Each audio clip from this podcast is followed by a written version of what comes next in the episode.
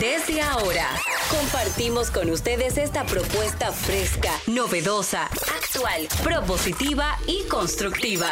El programa donde la radio y las redes sociales se unen para darte la información más completa y diversa.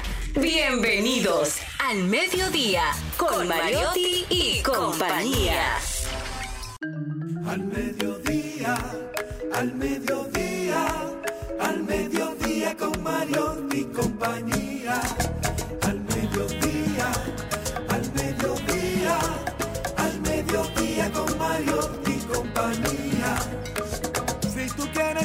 De foros alternativos y de tuiteros rankeados, este programa es tu amigo. Tu revista meridiana para el talento una vía, para radio y redes variadas y con la canción del día. Al mediodía, al mediodía, al mediodía con Mario y compañía. Al mediodía, al mediodía, al mediodía con Mario y compañía. Si tú quieres disfrutar de página para izquierda, en la calle y el hogar, por eso no te lo pierdas, para que hablemos un poco de salud y nutrición.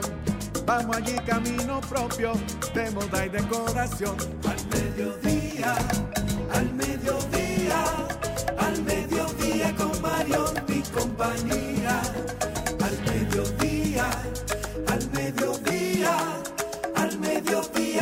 Y compañía para que hablemos aquí de la educación vial. Siete preguntas y un chin, los pioneros y algo más.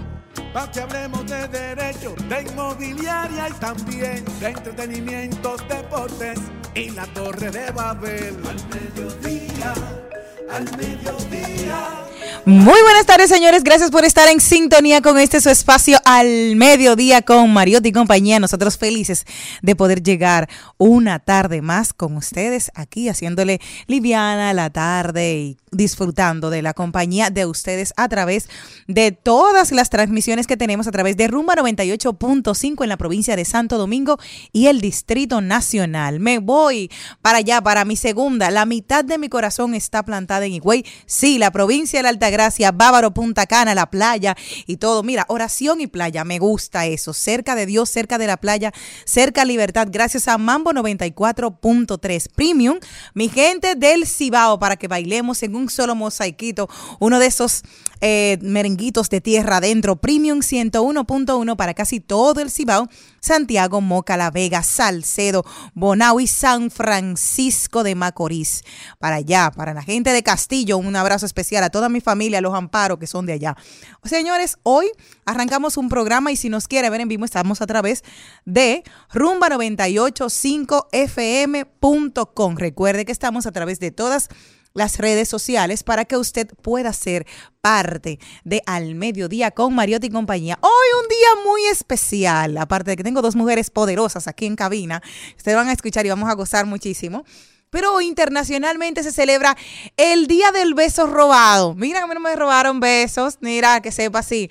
Una celebración de origen desconocido. Simplemente se sabe que se ha venido celebrando en Gran Bretaña desde el siglo XIX y actualmente se ha popularizado a nivel mundial. En realidad, este día solo sirve de excusas para que muchas personas tomen el valor, el valor y decidan plantarle un enorme beso a la persona que ha deseado desde siempre y desde hace tiempo, pero que no han tenido suficiente coraje para declarársele. Siempre con su consentimiento se entiende. Así que el día de hoy vamos a oír una musiquita así como de besos para que empiecen a robar desde ahora.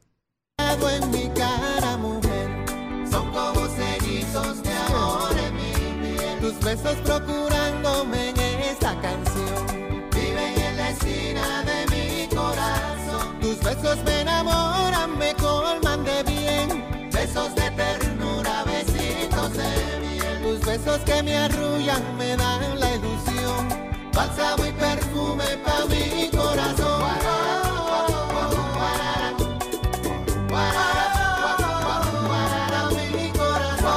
Hermosa luz es para mí, tus ojos mi revelación. No hay nada como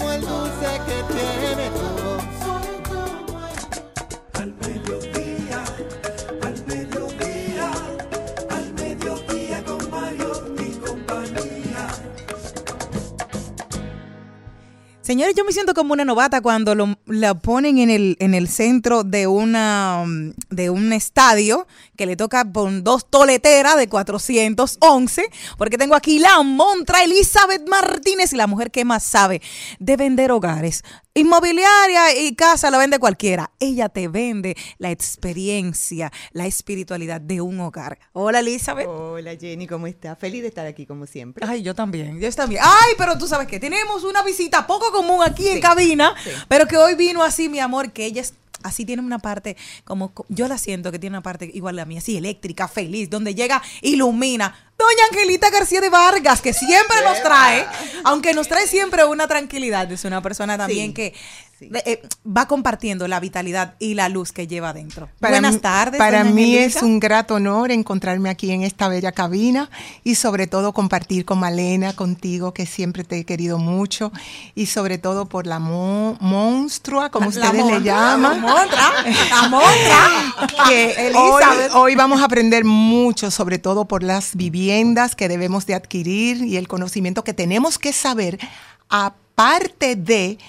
la buena inversión que tenemos que hacer en la vivienda, tenemos que saber la historia energética Ay, sí. de esa vivienda. Míralo ahí, yo sabía que ahí me gusta. Este programa ya empieza con un corrientazo de energía y espiritualidad que me agrada. Podemos cambiar Hay que tener, mira, hay que, hay que tener eso. Mira, me gusta, me gusta todo esto. Hoy tenemos un programa sumamente especial, pero yo antes quiero saludar especialmente a mi querida, mira, yo tengo una, una persona que me conoció con siete años cuando yo llegué y gracias a ella aprendí a amar José José Juan Gabriel y su invitado, porque todos los días a las 7 de la mañana, los domingos, me lo ponía. Entonces yo aprendí a quererla. Eh, Bélgica es mi vecina, de toda la vida la llamé ayer y que cumplió años y estaba y no, le, y no la felicité, pero la amo con locura. Es de esa familia que Dios te pone en el camino. Y fue una persona que cuando mi mamá salió a dar a luz a mi quinto hermano, yo tenía ocho, miren cómo era, ocho, seis, cuatro y dos.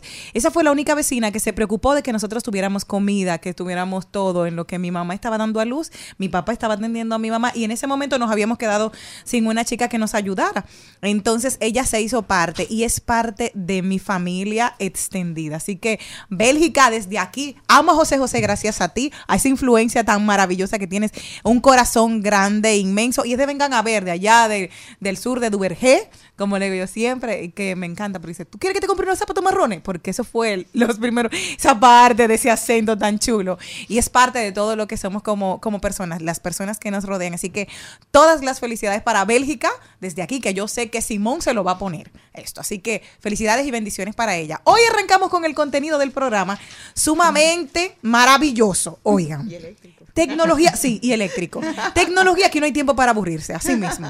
Tecnología y bienes raíces. Y luego de ahí, entonces, mira, vamos a aprovechar y preguntarle a doña Angelita la parte energética, porque nos van a dar tecnología y espiritualidad. Ya se lo dije yo. También tenemos un ay, lo dijo, esa sección que me encanta, sobre todo que lo disfrutamos tanto. El más buen mozo de los Mariotti viene con deportes por ahí. Rodaremos por el mundo. También tendremos Trending Topic, reflexiones desde mi alma. Aquí también que viene a traernos calma y paz y serenidad. Nuestra querida doña Angelita García de Vargas. También buenas vidas, buenas vibras. Hoy tenemos la historia de Alejandro Bocijas, un joven que a través de TikTok y a través de Instagram está hablando de lo que es su estado de tetraplejía que tiene desde hace ya 10 años. Él a los 15 años se quedó tetrapléjico y cómo ha cambiado su vida, qué hace a través de las redes sociales, cómo está transformando el mundo desde donde le tocó. Hoy tenemos la historia de este joven maravilloso. También hablamos de tecnología y sobre todo todas nuestras tendencias. Rodaremos por el mundo, páginas para la izquierda, códigos digitales con Edison Duberque, que estaremos hablando de Magnet. Deja de adivinar quién es tu cliente. Vamos a averiguar quién es tu cliente realmente con Erickson Duberge. Así que ya lo sabes, tenemos todo esto como en botica. Lo vamos a pasar caché bombita.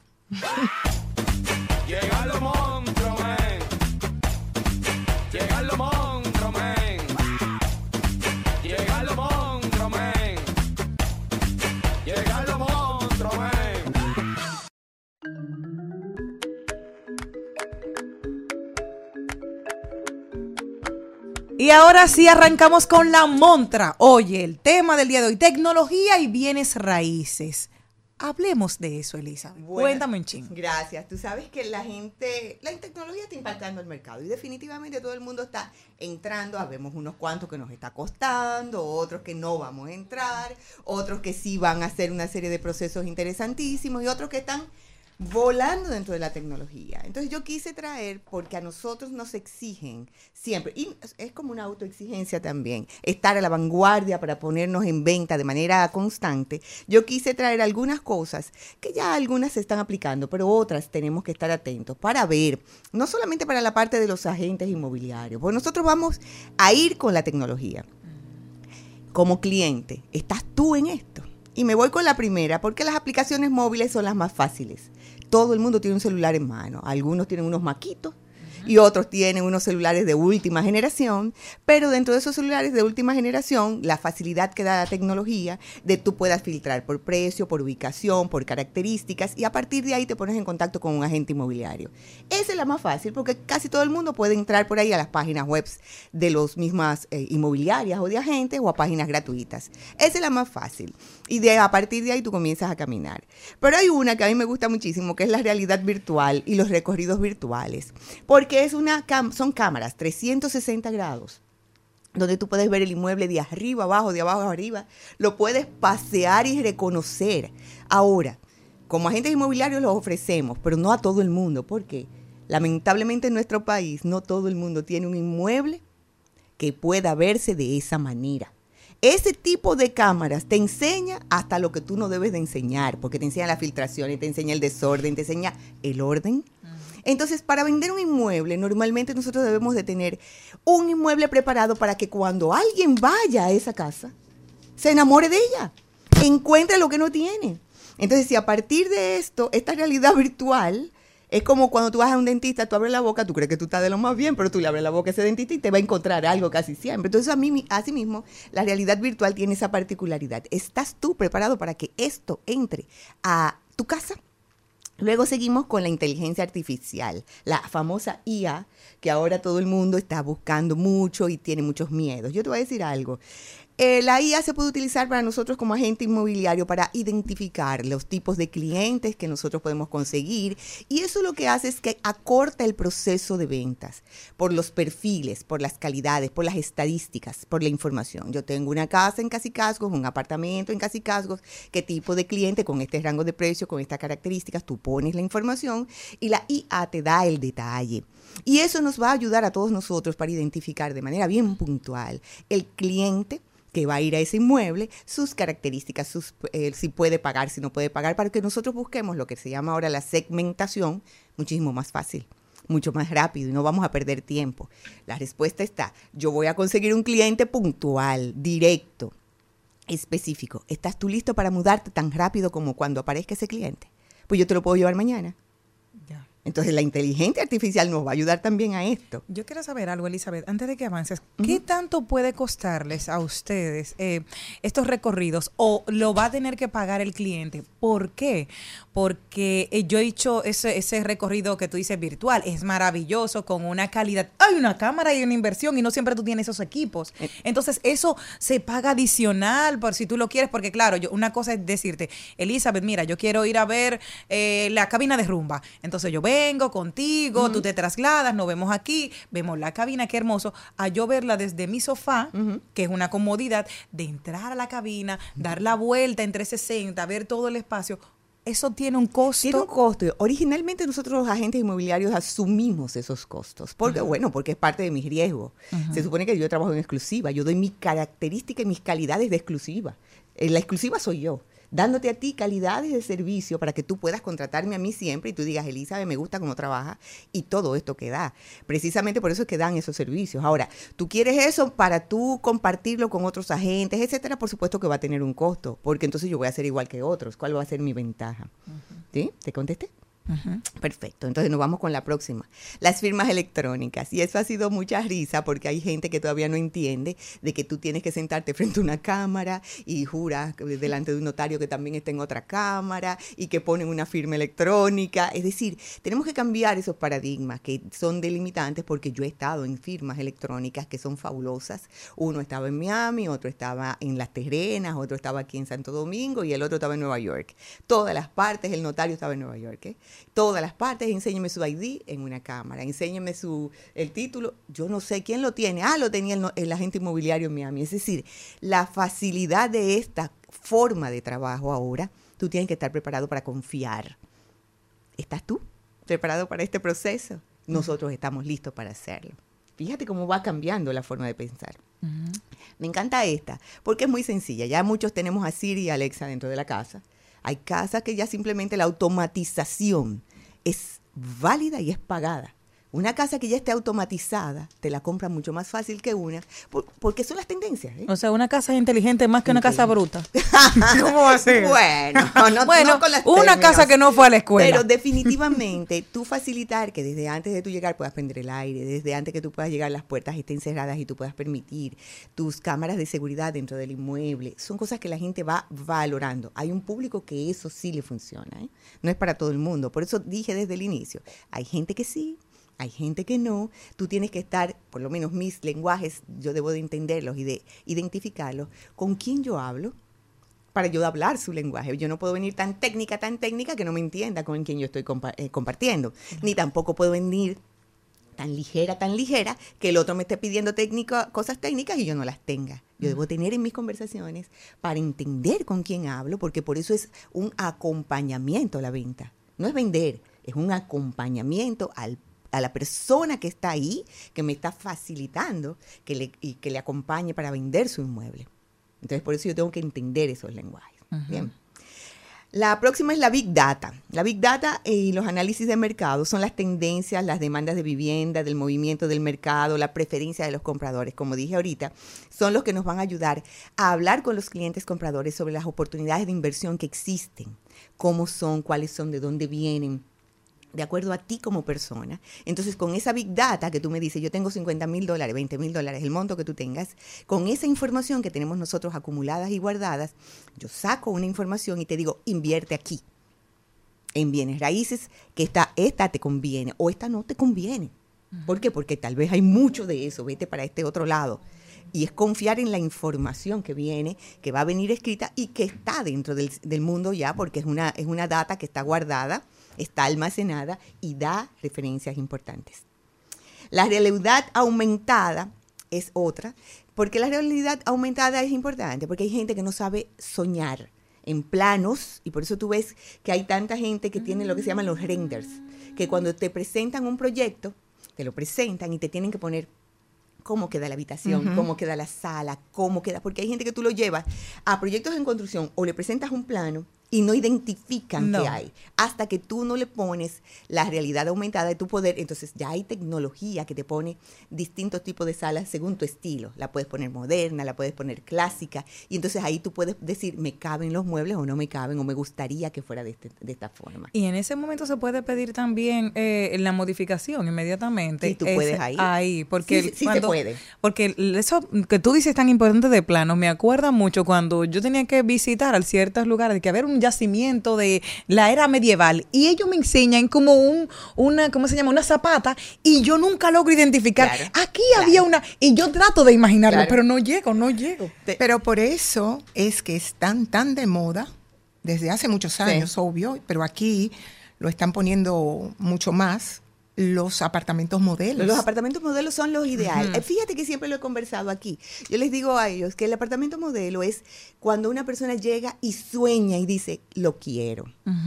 Porque aunque sea pequeñito y sin importar el segmento de mercado al que esté dirigido, tú le pones a una persona, bueno, yo tuve una vez un caso de una familia entera que compraron siete, porque cuando fueron al apartamentico modelo, un apartamento económico, todos dijeron, yo quiero, yo quiero, pero estaba puesto hasta los platitos, la- el mantelito, como todo el mundo sueña. Cuando yo hablo entonces, cuando estoy vendiendo un inmueble, el que sea, del precio que sea, tú debes de tener ese inmueble colocado para el nivel de cliente que va a ir a visitarlo. Y cuando esa persona abre el closet, diga, ay, así es que lo sueño. No dejarle el inmueble de las mismas condiciones como él ya lo tiene. Es ponerle la cocina como él sueña, es ponerle... Entonces, todo esta realidad aumentada ayuda a esto y así mismito esto que estamos hablando. Una persona que va a ir a un inmueble tiene que soñar despierta y poder decidir que lo va a comprar porque le está dando la oportunidad del estilo de vida que está eh, eh, pagando. No puede encontrarse lo que ya tiene, es más allá. ¿sí? Correcto. Ok, seguimos con el blockchain o contratos inteligentes. Esto lo que hace es tener información, em, vamos a decir, de no va, no va a tener ya tantos intermediarios, porque lo que va a hacer es poner registros verificables. Es decir, la información que viene dentro de esos contratos inteligentes es que te va a decir, con consulta tú vas a poder llegar por medio de la nube, por medio de todo esto, y vas a decir, ah, está en esta ubicación, es verificable, nadie te va a poder engañar. Todavía nos falta un poquitico para que las gentes entendamos, porque todavía aquí en nuestro país, lamentablemente, tenemos que leer mucho para que no nos metan un gancho en los contratos. Pero los contratos de estos estilos se trabaja con personas con mucho nivel y mucho conocimiento que lo que verifican es informaciones y registros de consulta y de- es de fácil eh, ubicación. Cuando te digo que estoy vendiéndote un terreno en la ensanche Isabelita, tú vas a poder buscar ahí todo lo relacionado al terreno en la ensanche Isabelita sin ningún tipo de problema y vas a tener la confianza de la firma de ese contrato, ya sea digital o físico, porque la información la vas a tener en mano. La Y- automatización, perdón. Y también se puede saber los vecinos, Bueno, propietarios que, mira, que están en esa zona. Lamentablemente todavía en nuestro país estas informaciones no las tenemos tan allá, tan, tan completas como quisiéramos. Ojalá que sí. Pero nos falta un poquitico, porque a veces hay gente que está medio con día. Pero, pero, y, eh, eh, pero el registro de nuestro país está sin envidiarle a nadie en el mundo. La, la- la ubicación de registro de nuestro país, el, el catastro, como se dice, está en este país donde tú dices, quiero saber dónde se encuentra en un- con un título en mano, te lleva donde va. Lo que pasa es que no sabes quién todavía, aunque lo puedes consultar, si tienes la información, tú pudieras hacer la, la consulta por igual. Perfecto. Seguimos con la automatización de marketing y análisis de datos para optimizar la comercialización. Eso nos ayuda, como dije ahorita, a cortar procesos de venta. Voy a ir más directa y segura, no vamos a perder tiempo. Y los chatbots, que a mí personalmente no me gustan, que son esas respuestas automáticas cuando te escribe, hola, ¿cómo tú estás, Angelita? Y te pone, que, muchas gracias por contactar a Angelita Vargas. Estoy para servirte en estos momentos. Estoy... Óyeme, la venta es hermosa, es fácil, es de confianza, es de, cercanía. Y cuando este tipo de cosas pasan, bueno, no me gusta a mí, pero ayuda a mucha gente que también anda, porque así como hay agentes, como nosotros decimos, de la secreta, hay clientes de la secreta que no te dan sus informaciones reales, investigan sobre los inmuebles y dicen dónde se encuentra ubicado, qué características tienen. Más o menos ellos obtienen una parte de información. Va a llegar un punto donde la información no le va a llegar completa porque van a tener que identificarse y ya dar su cara. Claro. Eso nos va a ayudar por igual, pero esa partecita de que mucho gusto soy Elizabeth Martínez, Sí. tu agente inmobiliario, ¿en qué puedo servirte? Lo siento un poco despersonalizado. Estos son 10 temas. Fíjate Sí. cómo la tecnología está tanto para los agentes inmobiliarios, pero asimismo debe estar, si estás preparado, para que yo te acompañe desde los nuevos niveles, porque no es que yo no te llevo clientes.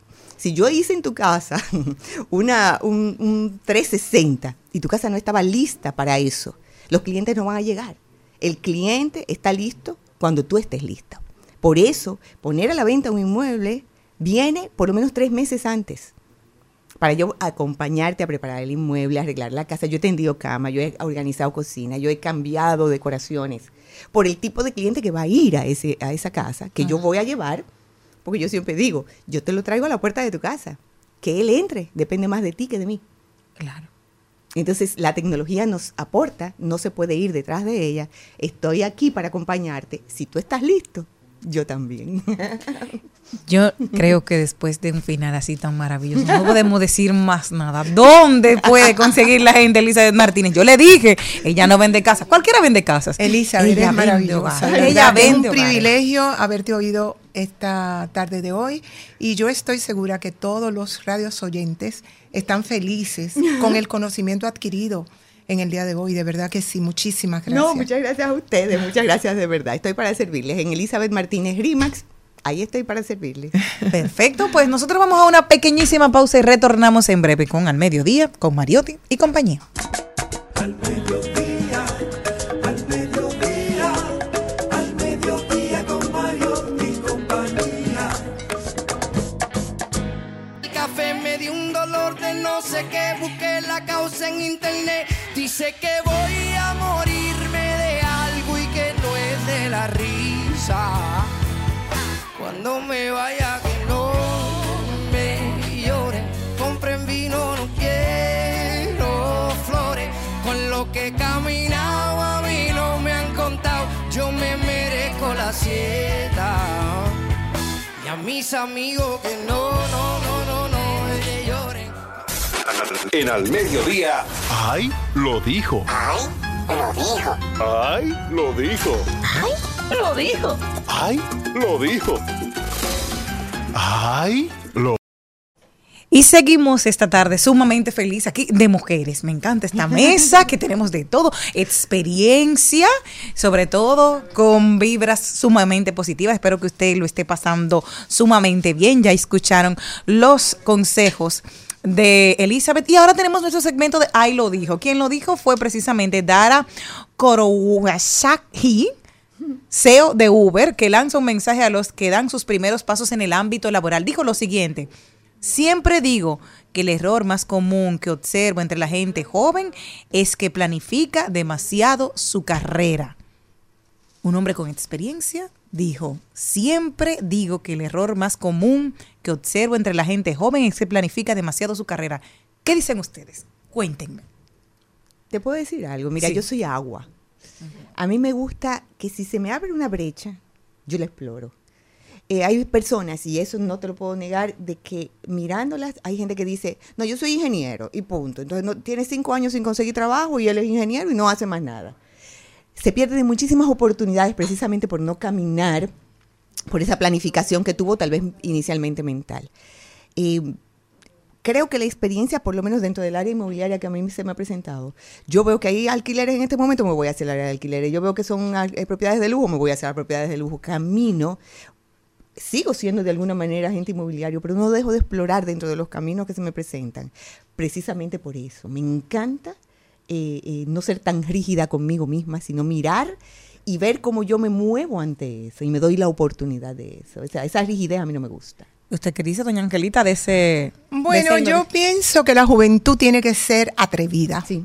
tiene que ser guerrera, tiene que ser luz, tiene que ser innovadora, porque precisamente tiene ese tiempo de nutrirse, de aprender y sobre todo también de vivir sus propias experiencias.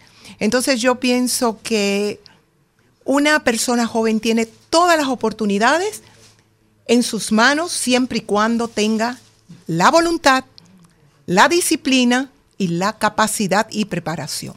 Eso también me acuerda mucho algo que decían de que si no cometes errores cuando eres joven, ¿de qué te vas a reír cuando seas viejo? Entonces tú dices, claro, dices, wow, pero qué pariguayo fin. No, eso es lo que te tocaba vivir. Es probar. Y qué bueno, Y es exacto. por eso te digo que soy pues, agua porque camino. Digo, bueno, mira, me está presentando esto. por- Bueno, yo estoy aquí por eso. Se me presentó una oportunidad de venir. Y cuando me dijeron eso, dije, lo primer, mi primera parte dije, ¿por qué no? ¿Por qué no? ¿Y qué puede pasar? Bueno, que no lo sé pasar, que me tranque al, al hablar por el, por el radio. Y dije, no, yo tengo un conocimiento, tengo una experiencia y es- aquí me ha retado a hablar, a, a estudiar y a mantenerme entonces Claro. activa. Me he caído muchas veces, a veces no sé ni siquiera de qué voy a hablar, pero es atreverse. Y creo que la juventud, como tú dices, Angelita, es la mejor oportunidad. Y aunque no sea la juventud, yo creo que todas Todo etapas el mundo. estamos en esa, en esa oportunidad de crecer y de atrevernos a, a experimentar. Es que la vida precisamente se trata del crecimiento. Claro. Sobre todo, sobre todo el crecimiento espiritual. Porque déjame decirte una cosa, mucha gente se pasa la vida estudiando, capacitándose también, buscando maestría, pero ¿Y? y, ¿Y? y se olvida de lo fundamental, que es su vida espiritual, con lo que se va. Sí, con lo que nos lo, con lo que nos vamos a marchar, porque nos vamos totalmente sin equipaje, lo dejamos todos.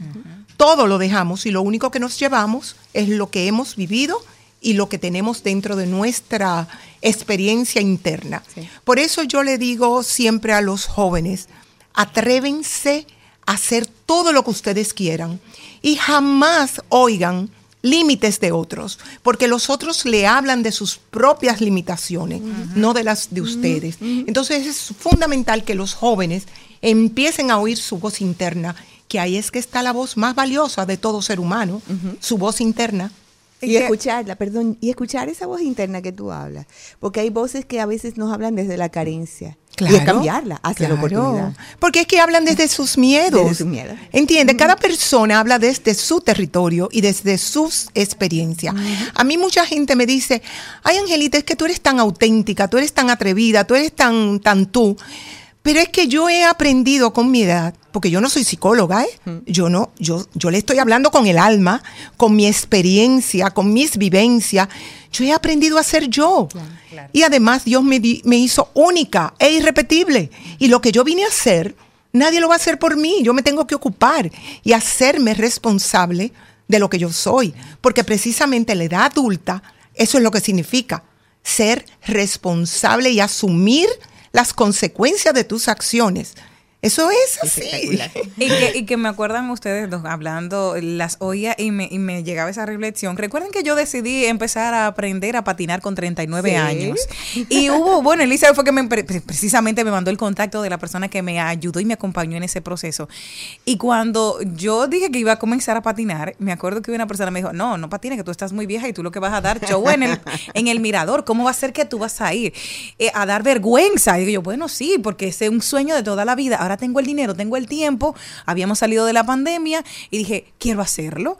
Y me arriesgué y arranqué a patinar. No hay sensación más hermosa de libertad que te dan los patines. A mí me lo da. Que yo abro los brazos como si fuera Jesucristo. Qué divino. Y, me, y que el viento me golpea en la cara y yo siento No, volar. el viento no te golpea, el viento te acaricia. me abraza. Te abraza, Y- te besa. Y me agarra y me sacude así apasionadamente. Pero eso es una sensación que yo, años, bueno, tiempo después le dije a esa persona, vamos a patinar porque es maravilloso. Me dijo, yo no puedo porque tuve un accidente y no puedo patinar. Entendí entonces que él me hablaba desde su, su- desde su de posición. sus heridas. Entonces yo le decía, ay, hombre, qué, qué lástima que él no puede experimentar esto. Y mira cómo si tú te puedes llevar de otra persona, si tú tienes un sueño, vete. Yo Vete. estoy cocinando. Ahora me encanta. Cuando yo vine para acá, yo hice un pan de avena hoy. No lo he probado nunca, no tenía, no tenía, no tiene aceite, solamente levadura, agua, sal. Y yo como estoy explorando todo lo que es mi, mi, mi, mi alimentación, pues empecé y lo hice. Pra, ok, vamos a ver qué voy a qué va a pasar a partir de ahora. Lo voy a probar. Si quedó buenísimo, lo voy a seguir repitiendo. Si quedó malo, ya sé que no me gusta.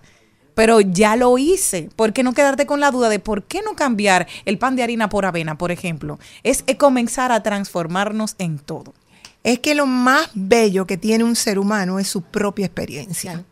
Señores, miren, cuando uno tiene que vivir la vida con responsabilidad, es otra fragancia, porque ya tú no te llevas de nadie, tú te llevas de ti. Y si te equivocaste, qué bueno que te equivocaste, porque es una lección aprendida. Pero tú sabes lo fuerte que es equivocarte porque otro te hizo equivocar o porque te llevaste de otro. No, yo me equivoco porque me equivoqué, aprendí, pero aprendí mi lección. Así es, así es. Les tengo, el otro ahí lo dijo, dice, un día me dijeron que el amor lo cura todo y hasta ahora entendí que se referían al propio. ¿Qué me dicen ustedes? Que es así. es así. El amor propio es lo más valioso que un ser humano tiene. ¿Quién Su- más que tú te puedes amar? Claro. Y hay que hacer Además, los demás te van a querer como tú te Como quieras. Ay, Definitivamente. Cuando tú no encuentras amor, es porque obsérvate a ti mismo qué es lo que te está pasando y qué no te estás dando y cómo te estás tratando. Ah, que fulano no me trata bien. Pregúntate cómo te estás tratando, que estás teniendo ese retorno, porque cuando uno se ama, uno encuentra ese amor donde quiera que llega. Sí, y miren una cosa que me pasó. Uno de los mejores regalos de San Valentín que he recibido precisamente es esta... Wow, Me Superman. encanta, me encanta Superman. O sea, eh, fue una, una- un regalo tan hermoso. Y me dijeron, ¿quién te lo hice? Digo, yo. Fue hermoso de San Valentín porque yo sabía qué quería. Y dije, yo amo a Superman, quiero una- un jacket de Superman. Y me lo regalé. Y yo creo que ha sido el regalo más significativo que he tenido porque era el que realmente deseaba, el que añoraba, el que quería. Y dije, qué bello. Y cuando todo el mundo me decía, ¿y qué fue? Dije yo, el amor tan grande que yo tenía, que yo, envuélvemelo. Y yo me emocioné envolviéndolo para mí como cuando lo deshice.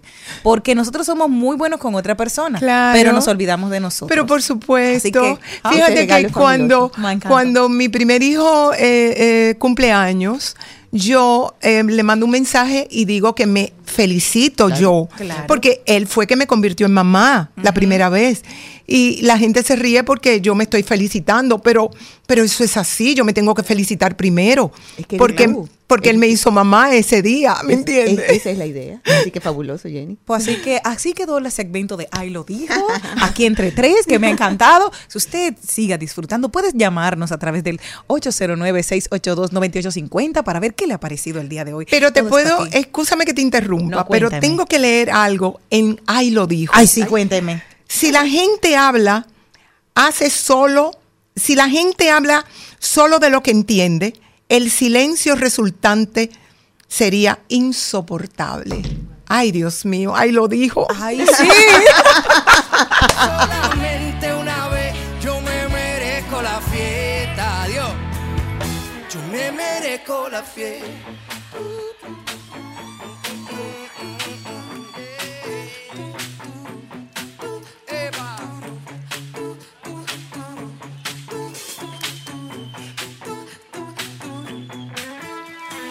Ese fue el tren, varios tropiezos en el camino, pero me fue bien. Viví, cumplí con mi destino, fui lo que soñé. No me despido, mis amigos, yo vuelvo otra vez.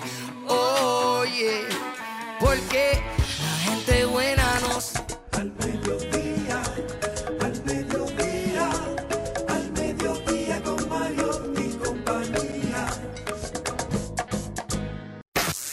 Buenas vibras, vidas que hicieron caminos.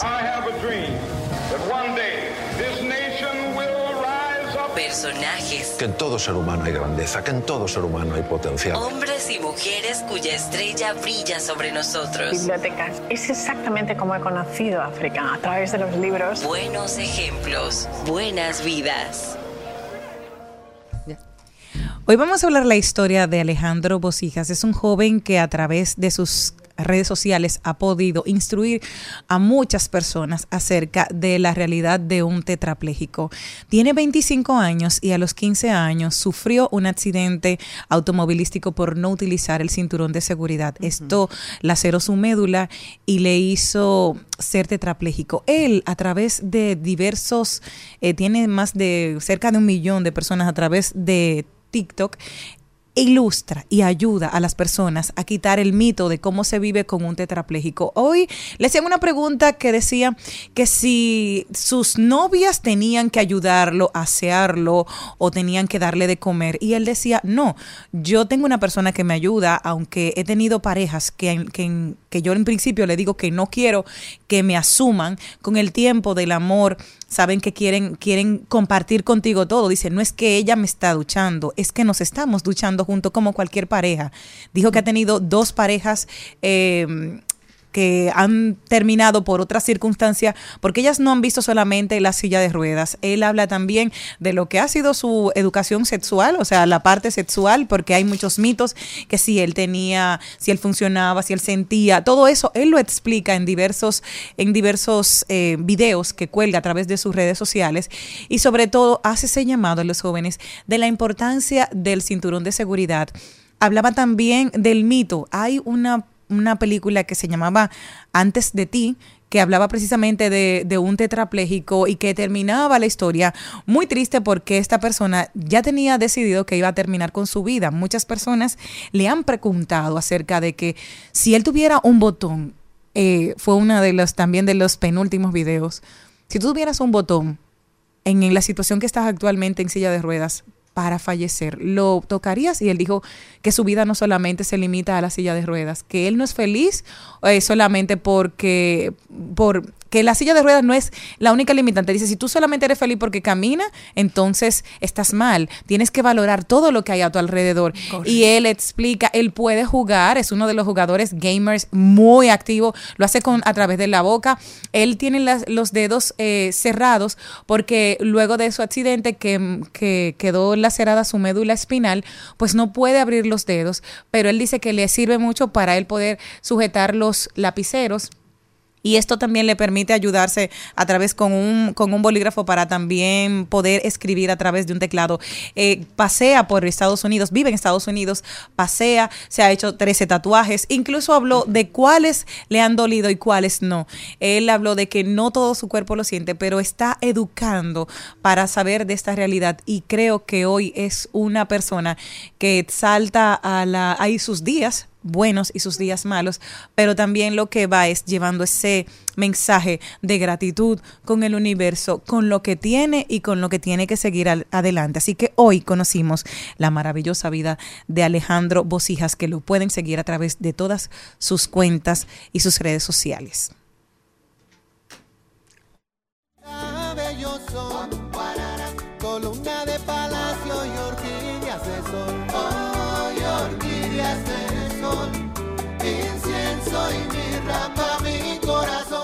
Tus besos se han quedado en mi cara, mujer. Son como sellitos de amor en mi piel. Tus besos procurándome en esa canción. Viven en la esquina de mi corazón. Tus besos me enamoran, me cubren de bien. Besos de ternura, besitos de miel. Y tus besos que me arrullan me dan la ilusión. Bálsamo y perfume pa' mi corazón.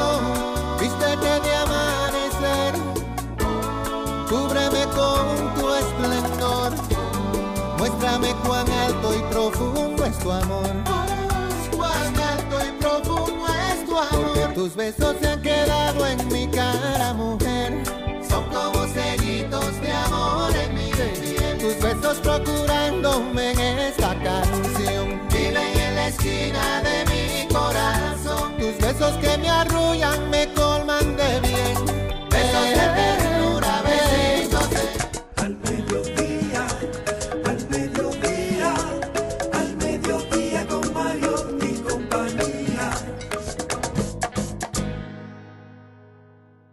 Y hay una canción por ahí de hace mucho tiempo que tenía Hochi diciendo que me gustaba muchísimo feo, que me digan feo, tin, tin, tin, que la suerte de ser bonito, tan, tan, todo la desean.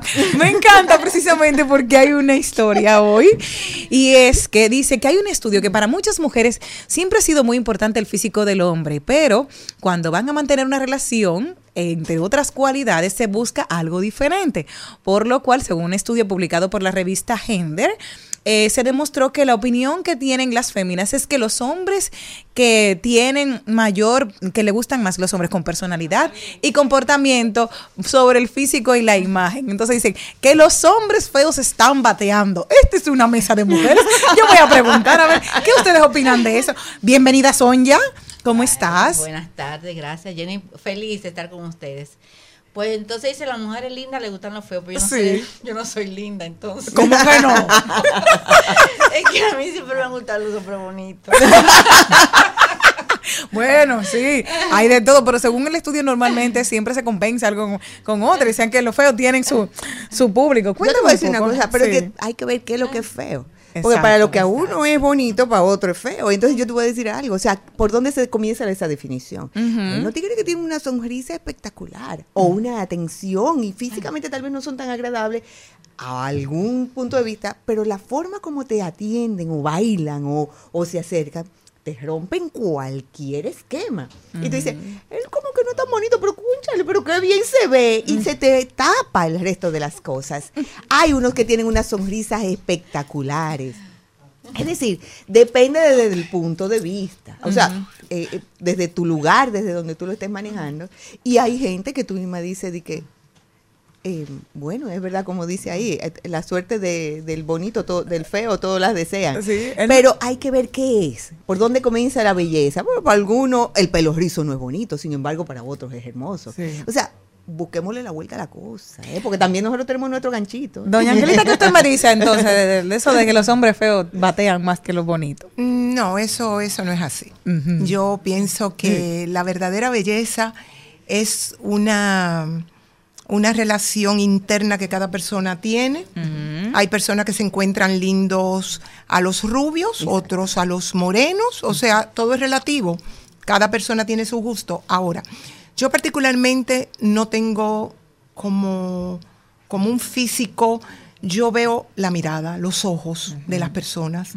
Hay una atracción a través de la mirada que uno, uno, uno encuentra en un ser humano.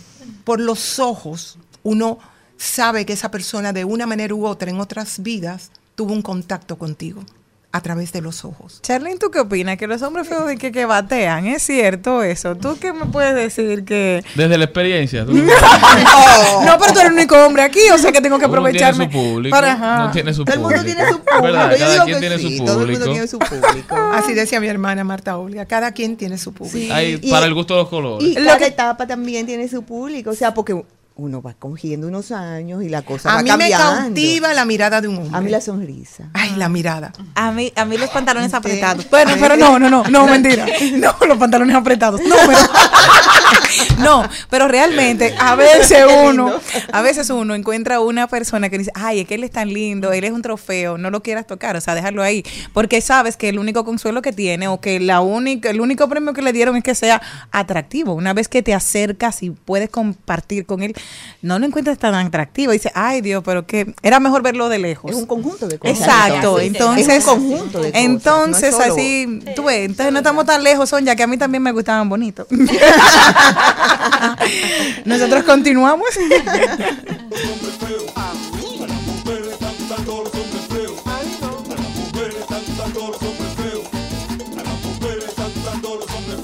Aunque tenga nariz ancha, y aunque es un tipo bembón, y ojo mi copia torcido,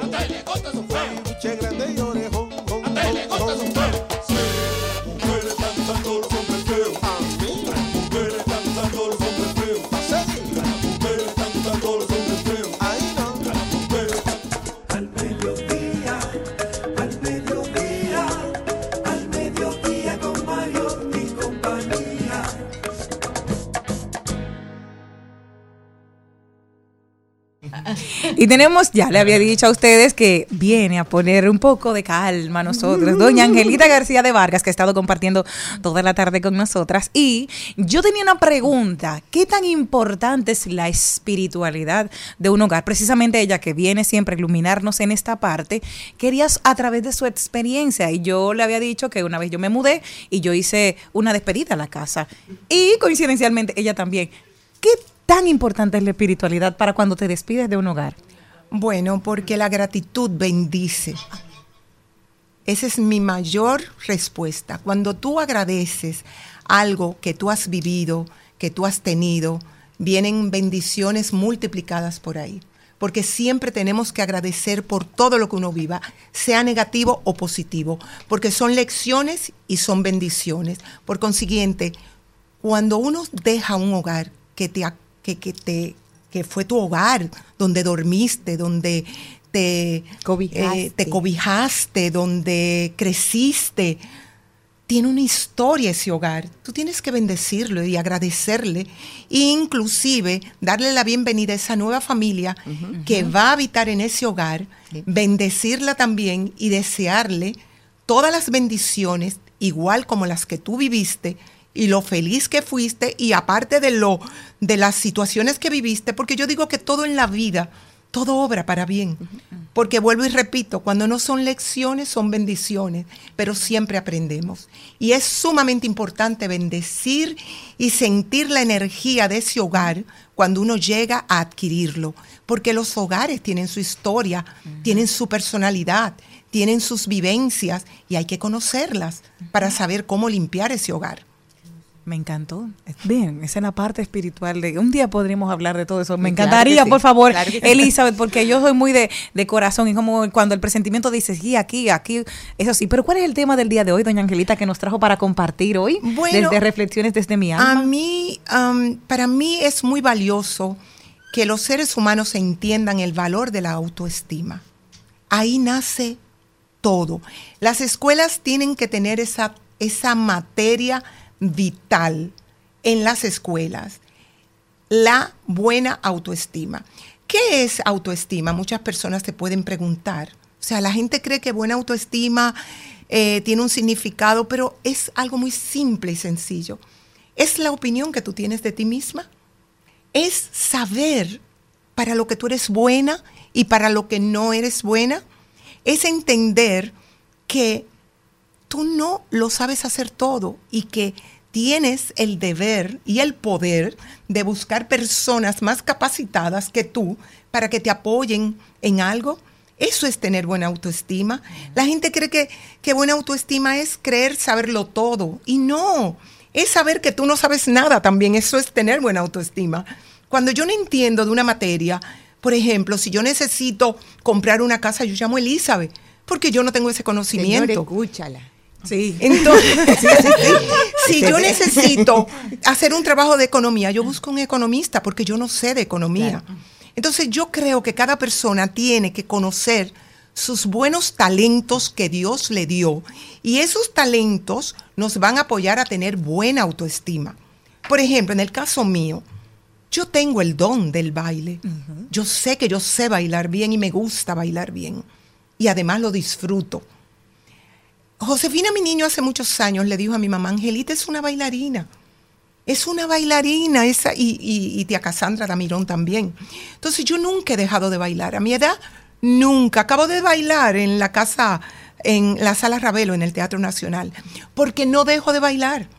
Para mí esa es mi pasión. Y voy a morirme bailando.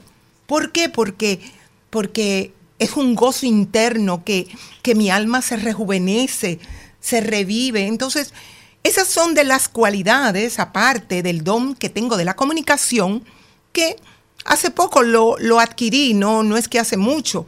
Me di cuenta que en, en, la Fundación Legado para mi País me gusta apoyar a la gente a que se apoye a sí mismo y a que entren en un diálogo asertivo con ellos mismos y que aprendan a comunicar. Porque la situación de la vida, del mundo en general, es la comunicación.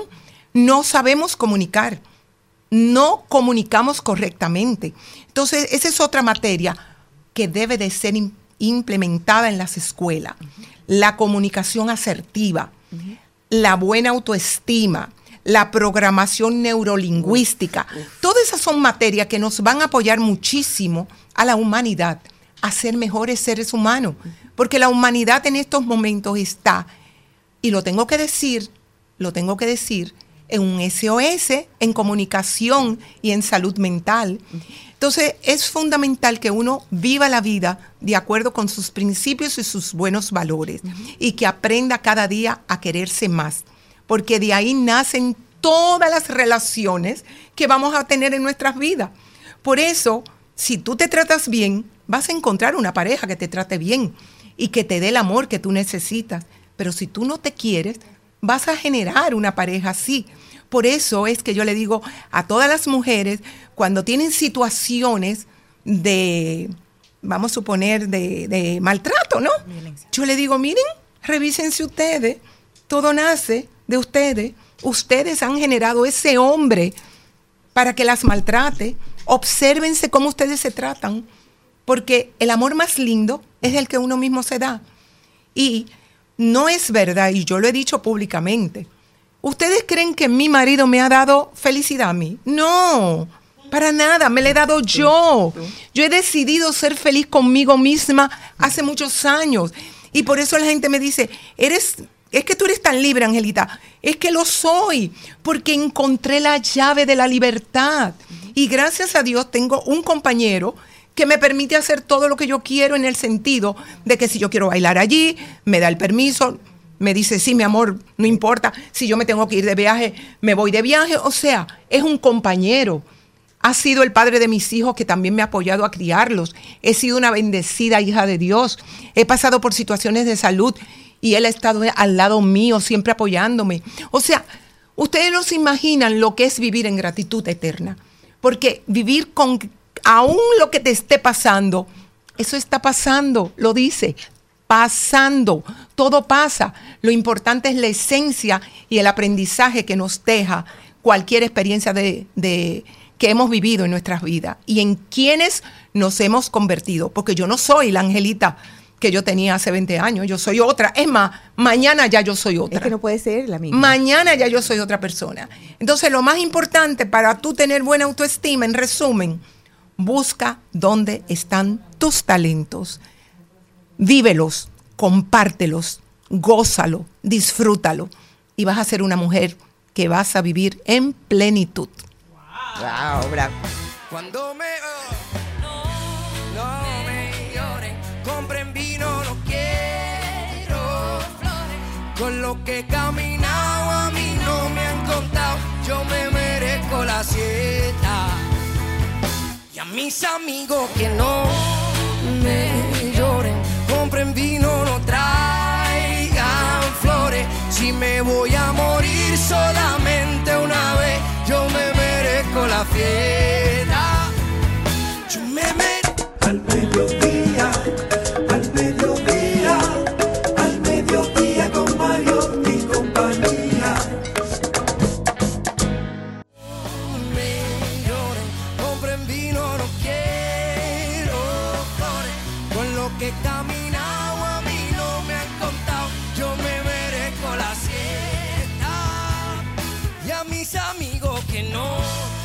Trending, Topics. Al mediodía con Mariotti y compañía. Presentamos Trending Topics. Estamos de vuelta, mi gente. Vamos a ver cuáles son las principales tendencias de las redes sociales. Bueno, señores, hay mucha gente que guarda esperanza. Ricky Martin se divorcia el día de hoy. Sí, de Yusef luego de seis años y hay muchísima gente que está diciendo, ay, qué bueno, a lo mejor ahora tengo esperanza. Señores, si te gusta el pescado, no es de verdad que después- te vas a hacer vegetariano, te vas a hacer carne. No, no, no, él no va a dejar de ser gay. Eso se han vuelto locas las mujeres porque anunció realmente luego de seis años de una relación de matrimonio, cuatro hijos que ya que son de Ricky Martin y de la pareja. Eh, el día de hoy la han- lo hace en público y su separación luego de seis años, lástima. Y hay muchas personas comentando en redes sociales. Señores, también es tendencia Threads, la nueva aplicación que lanzó Instagram, que lanzó Meta para competir con Twitter. Dicen, le dicen la matadora de Twitter, le dicen. Tiene varias diferencias, el límite de caracteres es una de ellas. En Twitter usted sabe que si no está verificado ni está pagando Twitter Blue, usted solamente puede eh, typear, solamente puede escribir 280 caracteres. En Threads usted puede publicar hasta 500 caracteres, tienen un límite de 500. ¿eh? Y también puede publicar enlaces, fotos y videos de hasta 5 minutos. Para bajar la aplicación usted tiene que tener una cuenta ya con Meta, es decir, usted tiene que ser parte de Facebook o tiene que ser parte de Instagram. Le ha llamado mucho la atención a la gente lo rápido que la gente ha asumido esta nueva plataforma. En menos, en cuestión de horas, ya tiene más de 10 millones de usuarios, algo que ha roto todos los esquemas. Otra diferencia es que Thread no le permite a los usuarios ver las tendencias y otros temas de interés, sino solo desplazarse por su feed. Es decir, solo pueden ver la información de las personas que deciden seguir, la, in- la información o los escritos de las personas con las cuales ellos deciden interactuar. Meta anunció que continuará implementando funciones en su nueva red social, es decir, irá creciendo. De entrada, parece una red mucho más amigable que Twitter, parece una red en la cual la gente está feliz. Twitter se ha dicho que es la red más tóxica de todas las redes sociales y la manera en que la gente está interactuando es como un bonito inicio, una nueva etapa. Definitivamente la gente ha asumido esta, esta red social y dice mucho de cómo el mundo ha cambiado, la- lo rápido que nos adaptamos, lo rápido que asumimos y la- como Instagram y Meta lograron romper esa barrera de entrada que es ir a la, a la, al App Store para descargar una aplicación, escribir un nombre. Ahora usted se mete en su página de Instagram, le da los tres puntitos y ahí aparece rápido y lo envía a donde usted debe descargar la aplicación. Por eso mucha gente ya la tiene en su celular. Cuéntenos cómo ha sido su experiencia con Threads a través de las redes sociales. ¿Qué más tenemos? ¿Hay otra tendencia? Eh, feo, feo, me gustan los feos. Bueno, sí, Mick Jagger, precisamente luego de 10 años de relación con su pareja, Melanie Hendrick, que tienen ya un hijo en común, que lo que tuvo es el octavo del, del músico, es el primero de ella, y 10 años de compromiso luego, y 43 años de diferencia. eh, se comprometieron. Ella tiene tiene 36, él tiene 79 y tienen esa relación desde hace 10 años. O sea que ella tenía 26 y él tenía 69 cuando comenzaron a convivir y ahora se comprometieron. ¿Durarán 10 años más? Esperemos saberlo el próximo capítulo.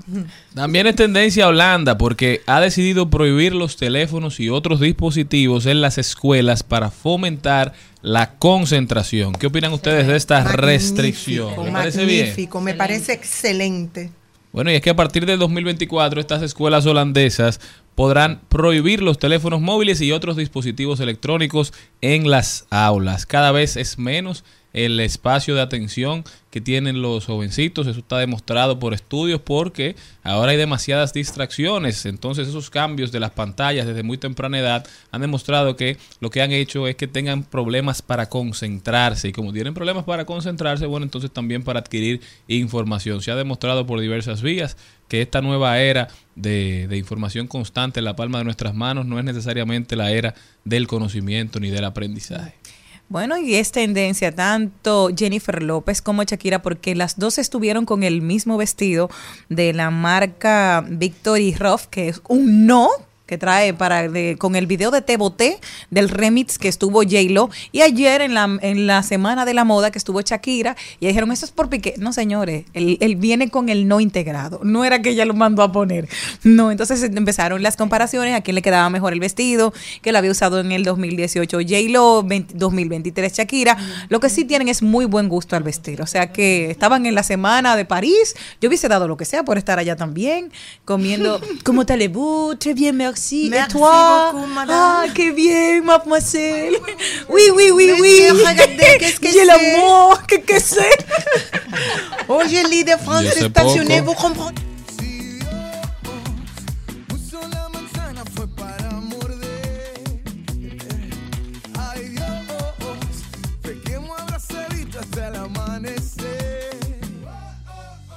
La fiesta.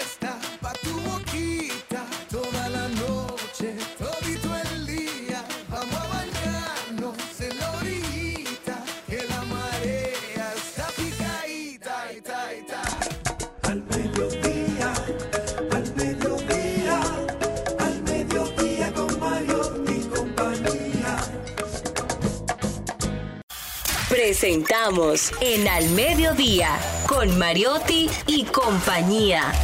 Hablemos de derecho. Sonia Uribe está con nosotros directamente desde Legality RD. Sonia, ¿cómo estás? Sí, bueno, buenas tardes de nuevo. Feliz, como siempre he dicho, de estar aquí en compañía con ustedes y hoy que estoy más feliz porque está presente doña Angelita con nosotros Ay. aquí. Qué encantadora. señora. Así estamos todos felices. Muy, muy encantadora, de verdad que sí. Sonia, en estos días la Suprema Corte de Justicia emitió una sentencia que se volvió viral en todos los grupos de WhatsApp, la gente emitiendo opinión, los abogados, los no abogados. Yo creo que pocas sentencias han, han atraído la opinión pública como esta. La sentencia de la prominencia del padre de crianza al padre biológico. Primero cuéntanos de qué se trataba el caso, qué fue lo que pasó, porque escuchamos a la abogada, a la digo, la abogada, la doctora Birmania Camacho, un abrazo para ella, mi, mi maestra en, en algún momento, ¿verdad? Que, que fue la abogada defensora del padre de crianza. Es decir, la abogada que ganó el caso. Cuéntanos, ¿qué- ¿de qué fue lo que pasó? Bueno, eh, realmente es una sentencia que fue en marzo que salió, se ha vuelto tendencia, como tú has dicho. Y lo que se trata la sentencia, para poner en contexto a todo lo que nos está escuchando, es eh, una, un matrimonio, tienen, tienen el, el esposo eh, ha reconocido al niño, a un niño, y hay una tercera persona que está alegando la paternidad biológica de ese niño, eh, que ha sido reconocido por el esposo de la madre del mismo. Esto, tiene, esto es bien interesante, porque nosotros tenemos que recordar que aquí existe lo que es una disposición en el Código Civil, que viene de la época del derecho romano, que hijo de matrimonio se reputa del marido. Entonces, realmente lo que sucedió en este caso es que eh, una tercera persona que reclama ser el padre biológico del niño ha solicitado al tribunal que se le realice una prueba de ADN para él confirmar su paternidad biológica. El tribunal en primer grado, en principio, ordenó la prueba de ADN pero en segundo grado la Corte entendió que no, que no era pertinente hacer esa prueba de ADN por muchísimos motivos. Realmente es una sentencia que ha traído muchas eh, opiniones.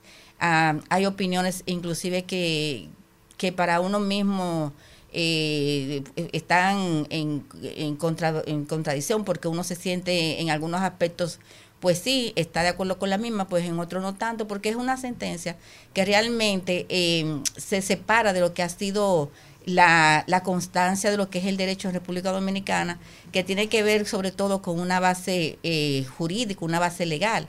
Aquí esta sentencia tiene un aspecto afecto social muy importante y es porque la Corte y después la Suprema Corte de Justicia ha entendido que realmente al momento de establecer la afiliación de un hijo, que el presidente constitucional siempre había sido la prueba de ADN, aquí hay otros factores que tienen que ser tomados en cuenta, como es el afecto, el apego, el afecto social, el, la posesión de, de estado eh, y estatus de, de ese menor, y ha entendido pues que realmente haciendo una ponderación de todos esos elementos que le han sido presentados, pues eh, eh, y en interés de lo que es el eh, prevalecer lo que es el interés de, del menor, pues resultaba realmente perturbador para lo que era la existencia de, de, del estatus dinámico que, que, ese niño ya ha tomado en lo que es la sociedad, pues ordenar que se realice una prueba de ADN para comprobar si esa persona era o no el padre biológico del niño. Para o sea, mí, una pareja casada. Sí con un niño, uh -huh. aparece una persona diciendo que él es el padre biológico de sí. ese niño. Sí. Demanda una prueba de ADN. Sí. Se toma la prueba de ADN. No se toma. No se toma. No se toma. El tribunal, ese es el punto. No, no tomarla. El punto no, era no el tomarla. El punto aquí es que el tribunal negó la posibilidad de que se tomara una prueba de ADN, tomando en consideración muchos aspectos. Primero, la perturbación que podría causar al niño los resultados de esa prueba. Eso fue uno. Y otro aspecto puramente jurídico es el hecho de que quién es que tiene la calidad para impugnar un acta de nacimiento o una paternidad. No puede ser un tercero. Y yo estoy muy de acuerdo con esa parte de la sentencia, yo estoy muy de acuerdo, porque imagínate lo que sería que cualquier persona o cualquier tercero pudiera ir a reclamar la paternidad de una persona, de un matrimonio, y que eso fuera declarado admisible por un tribunal. Eso, que eso crearía un desorden social y familiar. Entonces, ¿qué es lo que ha dicho el tribunal? Dos cosas. Lo primero que te dice es que un tercero, y en este caso esa persona es un tercero, porque no es el padre que figura en el acta de nacimiento, no es tampoco el padre con el, con el que convive el niño. No es el esposo. No es el esposo de la persona que existe una presunción, es un tercero al procedimiento, va y solicita que se le haga una prueba de ADN a una persona porque él entiende que es su hijo. Lo que es completamente contrario a que yo entienda que una persona es mi padre, yo demande reconocimiento de paternidad y esa persona sí tenga que hacerse una prueba de ADN por cualquier, eh, por, por, por, cualquier motivo. O sea, que lo inverso sí es posible. Lo que no es posible es lo que se está haciendo ahora, que en el curso de un matrimonio, un matrimonio de 13 años, inclusive como establece la sentencia, pues quieran establecer eh, eh, esa, esa, esa relación que hay. Algo interesantísimo que tiene la sentencia es que la sentencia no solamente recoge lo que son las disposiciones legales, lo que es el Código Civil, lo que es el Tratado de, de, de niños, niñas eh, y adolescentes, que, de lo que somos suscriptores, lo que es la Constitución de la República, el derecho a tener un nombre, un apellido. No solamente eso, sino que esta sentencia, y eso es muy interesante, yo inclusive aquí lo traigo, recoge también parte de lo que es la sabiduría popular la sentencia para justificar el hecho de que en materia de filiación no solamente la prueba de ADN es lo importante, el tribunal ha tomado, señores, como base para hacerlo eh, temas como que el verdadero padre es el que ama, que los lazos de, eh, sagrados de la sangre, que,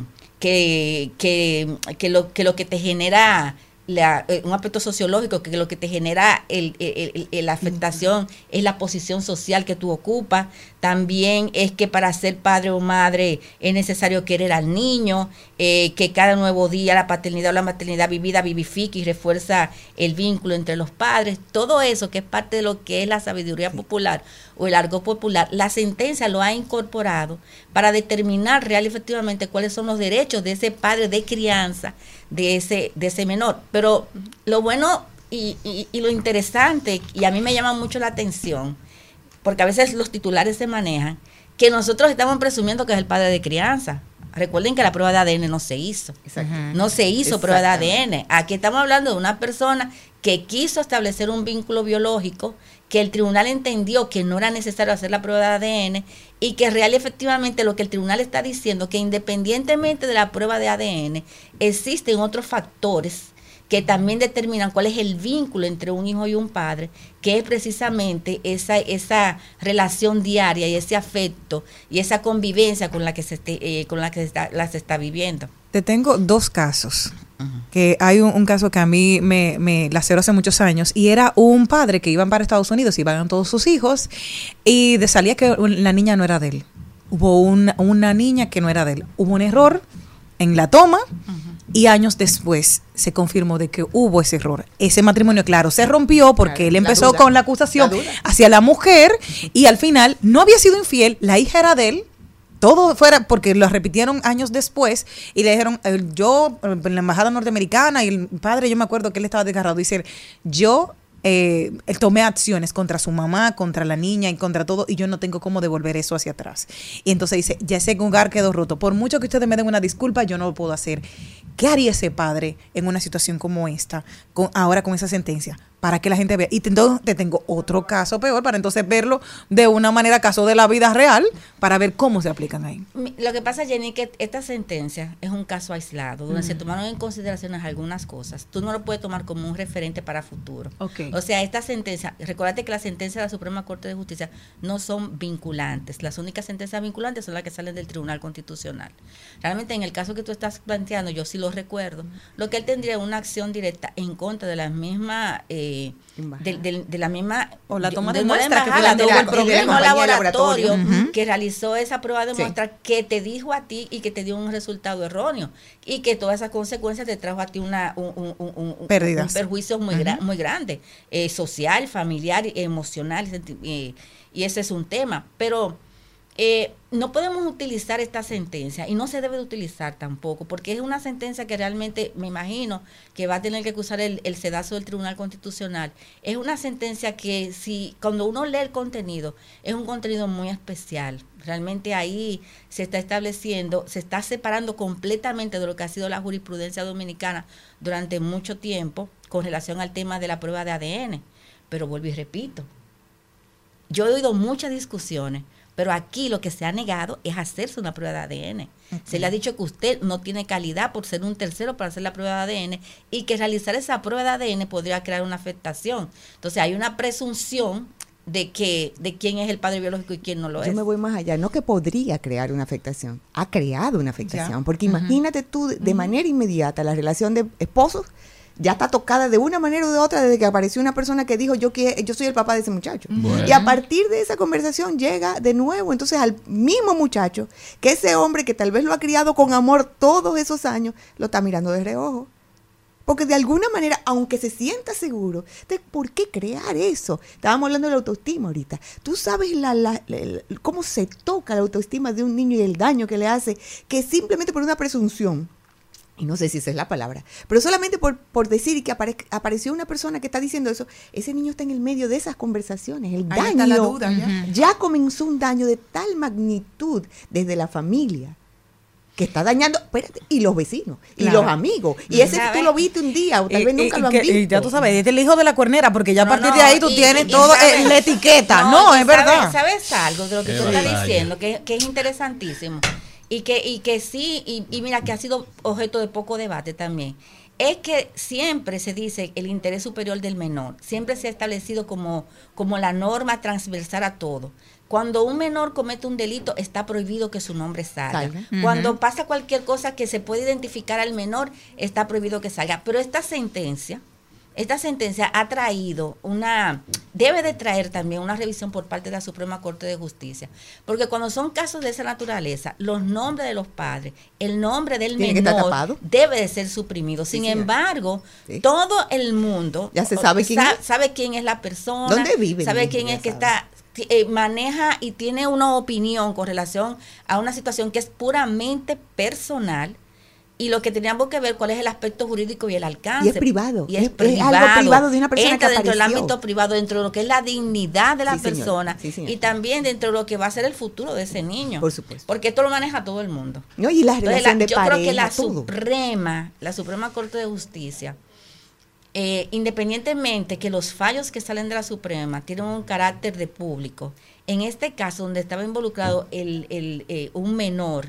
y, y esta situación debió de haber velado por eso y haber suprimido precisamente eh, los nombres de los, del padre y de ese niño para evitar precisamente la situación que se está viviendo ahora. Pero lo que sí también, yo creo que sí es, es bueno rescatar que realmente quizás el derecho, para mí es una sentencia un poco romántica, que el derecho se ha venido a, a, a- ser un poco más sentimental, ser un poco más apegado a lo que son eh, los parámetros sociales, eh, ha cuidado lo que es eh, ese tema y se ha despersonalizado un poco de lo que es la aplicación rígida de lo que es la ley. Pero también entiendo que, que realmente eh, haber fallado de una manera distinta habría abierto una puerta en lo que es la, la estabilidad de la familia dominicana muy peligrosa. Entonces realmente hay que ver la sentencia con, Con lupa, con, con lupa, pinza. hay que verla, pero realmente sí, sí, sí entiendo que la solución que se le dio en ese caso en específico, pues fue la más adecuada para la situación que se estaba viviendo. Sonja Uribe directamente desde Legality RD. Sonja, ¿cómo puede la gente continuar esta conversación contigo? Por si acaso. Sí, claro, bueno, estamos en eh, a nuestras redes sociales como Sonja Uribe y también nos inscribimos en la nueva red social. ya, Ay, ay, claro, ay, ya. no, pero Sonja, En pero Threads. ¿cómo es esto? Ya. Señores, más de 30, u- más de 30, 30 millones millones de ya tiene. usuarios tiene Threads. ya, ¿eh? Angelita y yo nos acabamos de Uno- inscribir. un, un millón más. Exactamente. Y ahora Sonja y Angelita. Señores, no se muevan, que ya volvemos. manos a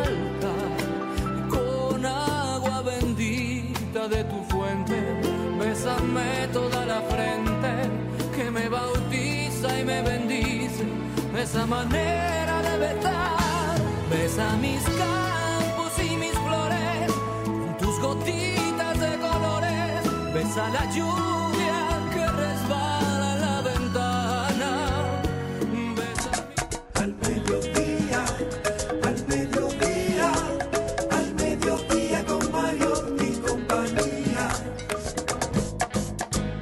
En Al Mediodía, con Mariotti y compañía, seguimos con Páginas para la Izquierda. A continuación, Páginas para la Izquierda. El libro de hoy se llama Pepe Mujica y las flores de la guerrilla, de Matías Castro y Leo Trinidad. Pepe Mujica fue primero un joven militante de los partidos tradicionales de su país y luego pasó a formar parte del Partido Comunista. Después de eso, acabó formando parte de la guerrilla urbana. Primero, muy discretamente, y al cabo del tiempo, bueno, ya ni tanto. De hecho, recibió seis disparos y fue apresado cuatro veces. Todo esto lo llevó al borde de la locura. Todo eso debido al aislamiento extremo al que se le sometió mientras estuvo detenido, mientras estuvo preso. Mujica era miembro de, los Tupamaros. Todo esto se cuenta en este libro para conocer la historia de quien ha sido presidente de Uruguay entre 2010 y 2015. Esta es una historia que llama muchísimo la atención, de la cual se puede aprender todo el que quiera involucrarse en la política basado en causas y no en, en deseos solamente personales, ¿verdad? Debe aprender de la historia de Pepe Mujica. Si no quiere leerse el libro de primera instancia, bueno, hay muchos documentales, hay muchas entrevistas que seguro lo motivarán a adentrarse en la historia, en la vida de don Pepe Mujica. El libro se llama Pepe Mujica y las flores de la guerrilla de Matías Castro y Leo Trinidad, disponible en las principales librerías del país y también en internet a través de Amazon, a través de otras páginas que se lo envían sin lugar a dudas. Pepe Mujica y las flores de la guerrilla es la recomendación de hoy en Página para la Izquierda.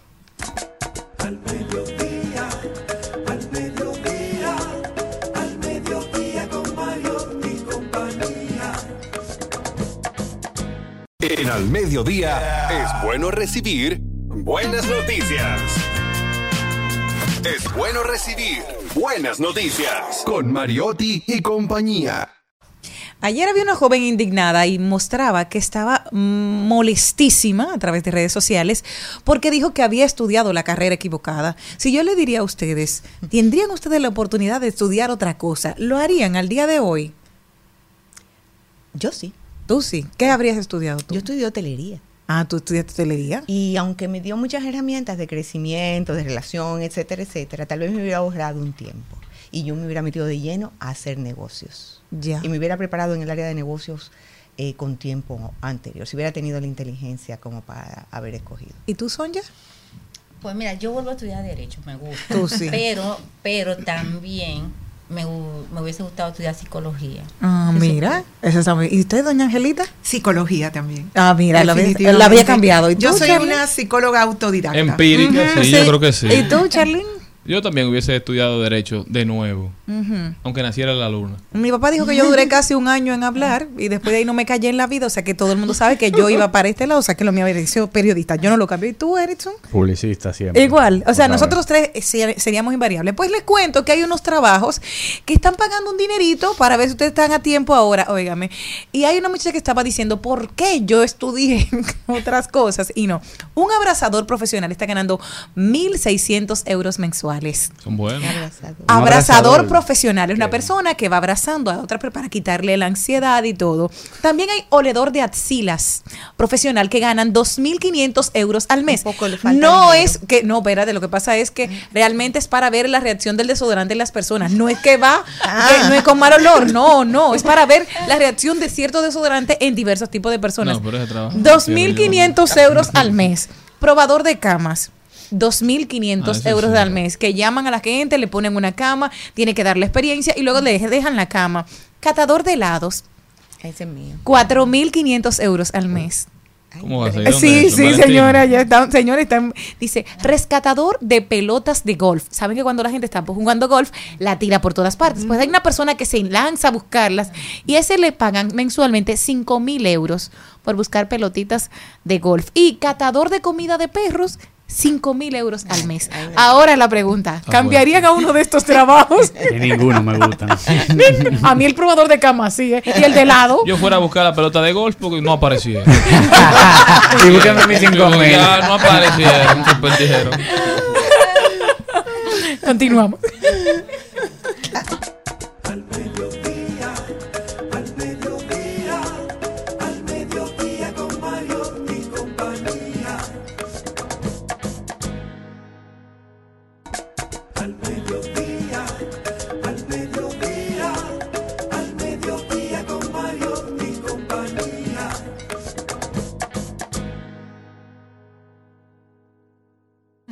No, pero- Erickson Duverger está con nosotros para darnos los códigos digitales. Erickson, cuéntame.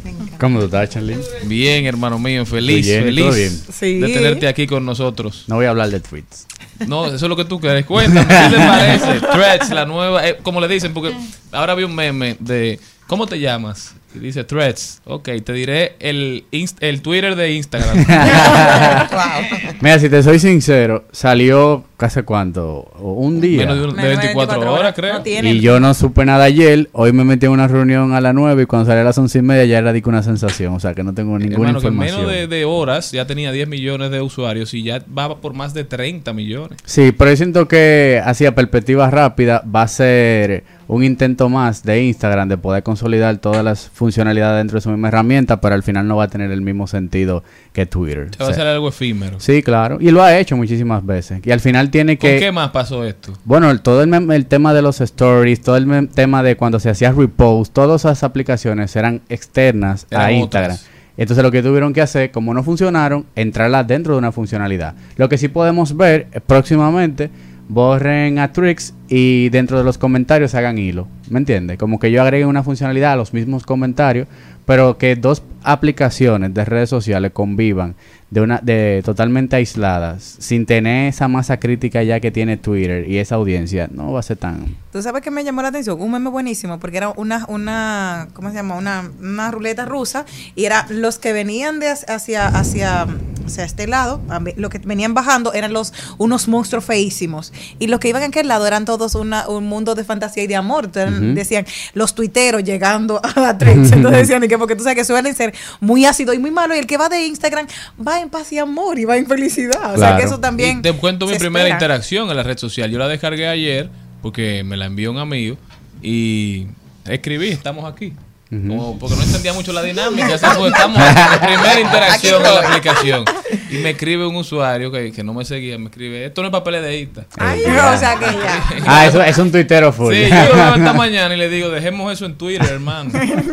Y la persona me responde y me dice, eh, era relajando, manito, que, yo- que Dios te bendiga. O sea, que al final estamos teniendo una buena interacción. ya tengo un nuevo amigo. Sí, pero hay que, hay que darle por lo menos tres o cuatro meses a ver qué pasa. Pero, señores, se han creado cientos de aplicaciones y Twitter, Facebook, Instagram siguen Ay. intactas. O sea que eso, está- eso es muy difícil. Y también leí a otra gente que decía, Erickson, eh, yo no tengo tantas cosas que decir que necesito una aplicación nueva para decirlo. No, y, solo- y sobre todo ellos lo lanzan por el fenómeno que han tenido los hilos últimamente en Twitter. Entonces como que eh, es como para contrarrestar un poco el, el- el- el cruce que han tenido con Twitter, pero no creo que Twitter... y llama mucho la atención que ya han utilizado el nombre Threads, o sea, que es algo que ya es parte del vocabulario de los usuarios de, de Twitter. Exactamente. Que cuando tienen que poner algo que excede los 280 caracteres, dice abro hilo. Entonces tú le pones ese nombre, porque el nombre en, en español es hilo. Hilos. Hilos, sí. Y no, y que y ya han salido muchos fenómenos ahora en Twitter, sobre todo aquí en República Dominicana, que son especialistas creando hilos. Y hay mucha gente viendo No esos hilo que hilos. ni de chichigua. Sí,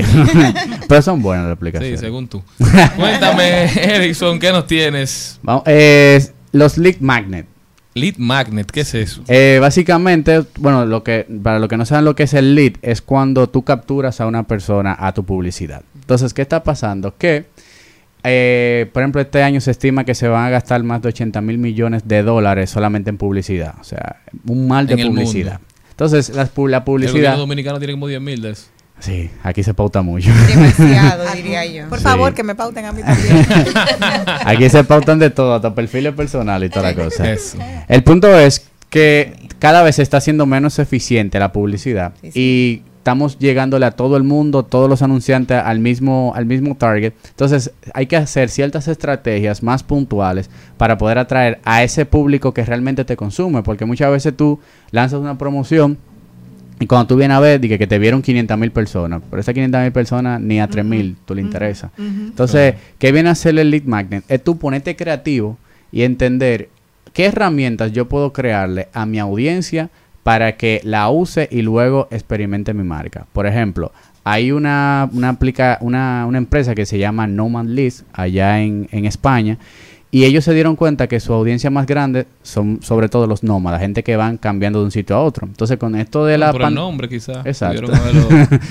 Con la con esto de la pandemia, eh, ellos se dieron cuenta que mucha gente estaban buscando los mejores lugares para teletrabajar. Entonces, ¿qué ellos hicieron? Vamos a hacer una aplicación gratuita que te diga todos los mejores lugares o ciudades para teletrabajar y te lo doy totalmente gratis eso, cautivo a las personas que realmente se están desplazando para teletrabajar. Y entonces cuando te convierto, que es el lead, o sea, te capturo con ese lead, entonces ahí te vendo lo que yo sí estoy tratando de, de vender, que es las propiedades, rentártela en ese, en ese espacio. O sea, ellos empezaron a decirte las bondades de vivir en, en cualquier ciudad, lo que te permitía, porque muchas ciudades empezaron a ofrecer muchos beneficios a personas que ya venían con trabajo, que iban a dinamizar las economías locales Exacto. para que se instalaran allá. Entonces Exacto. ellos ofrecieron ese servicio gratuito y aprovecharon. Fup, y te. Muy interesante. Por ejemplo, también tú puedes hacer el, el- el tema que siempre se habla del freemium. Es que tú tienes un software, tienes una aplicación. En vez de tú tirar mucha publicidad de que este software te soluciona esto, yo te doy eh, unas funcionalidades un poco más reducidas, totalmente gratis, y después tú puedes pasar a la versión pro. Como YouTube. Puede ser. Pero bueno, YouTube es más como para... Pero en el sentido para que la gente entienda que te deja Sí, utilizar exacto. algunas facciones o algunas capacidades de la aplicación, Exacto. pero te ofrece otras que son mucho más, digamos, eh, selectivas, que son más avanzadas, más a un precio especial. Exactamente.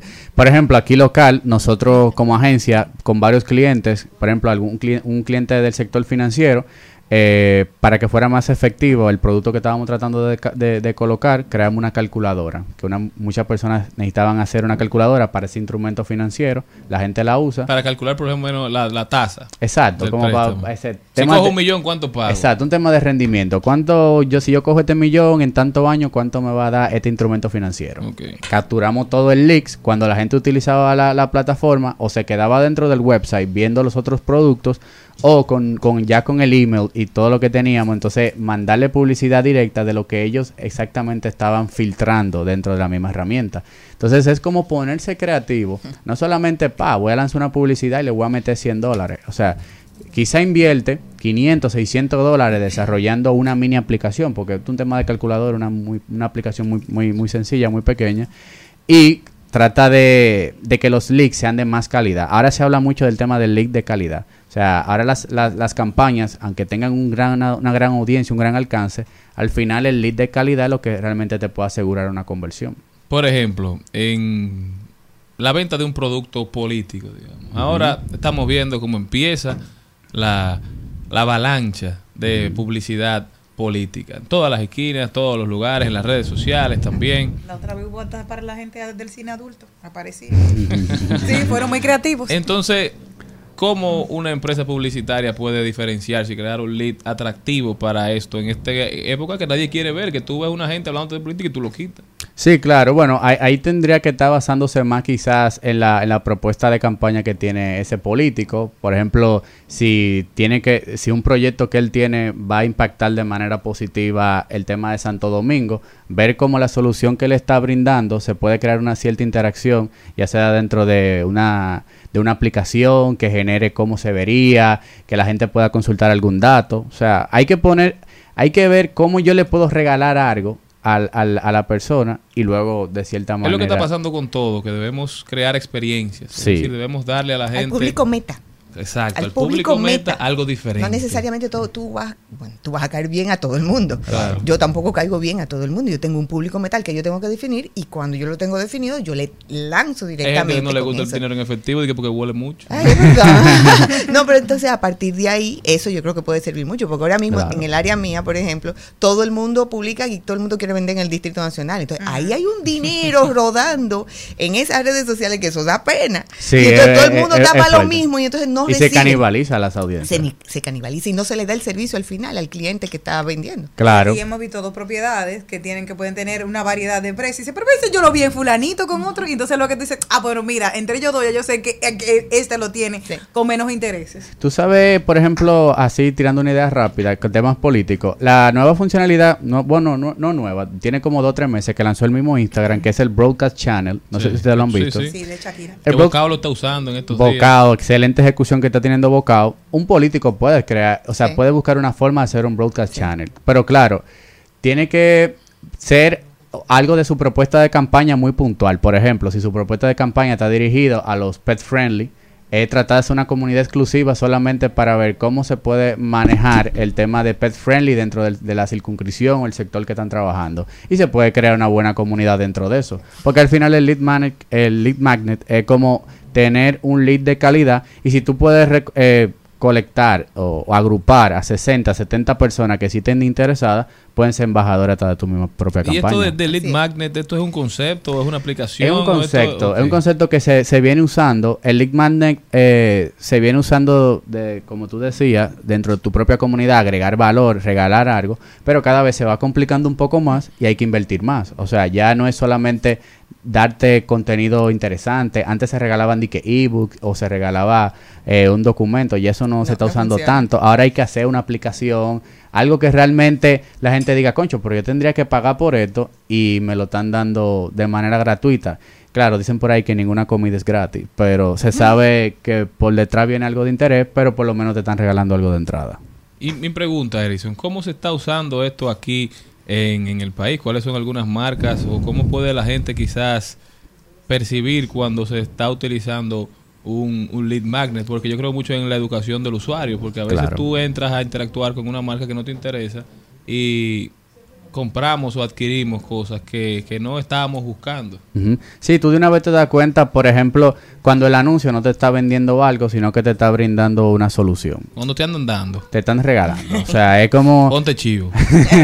A mí me llama la atención porque hay unas influencers que tienen millones de seguidores aquí en República Dominicana. Y yo decía, y hay tanta gente que en Instagram. Eso me llama la atención. Instagram Pero tiene más de un también- billón de usuarios. ¿Quién? No, no. Instagram. Sí. No, sí, ok, pero aquí, en el- aquí en, el, en el patio. Personas No, que no son- tienen no son- dos y tres millones no son de personas. aquí solamente. Ok, pero vamos a suponer aquí hay personas que sobrepasan los 3 millones de seguidores. Claro.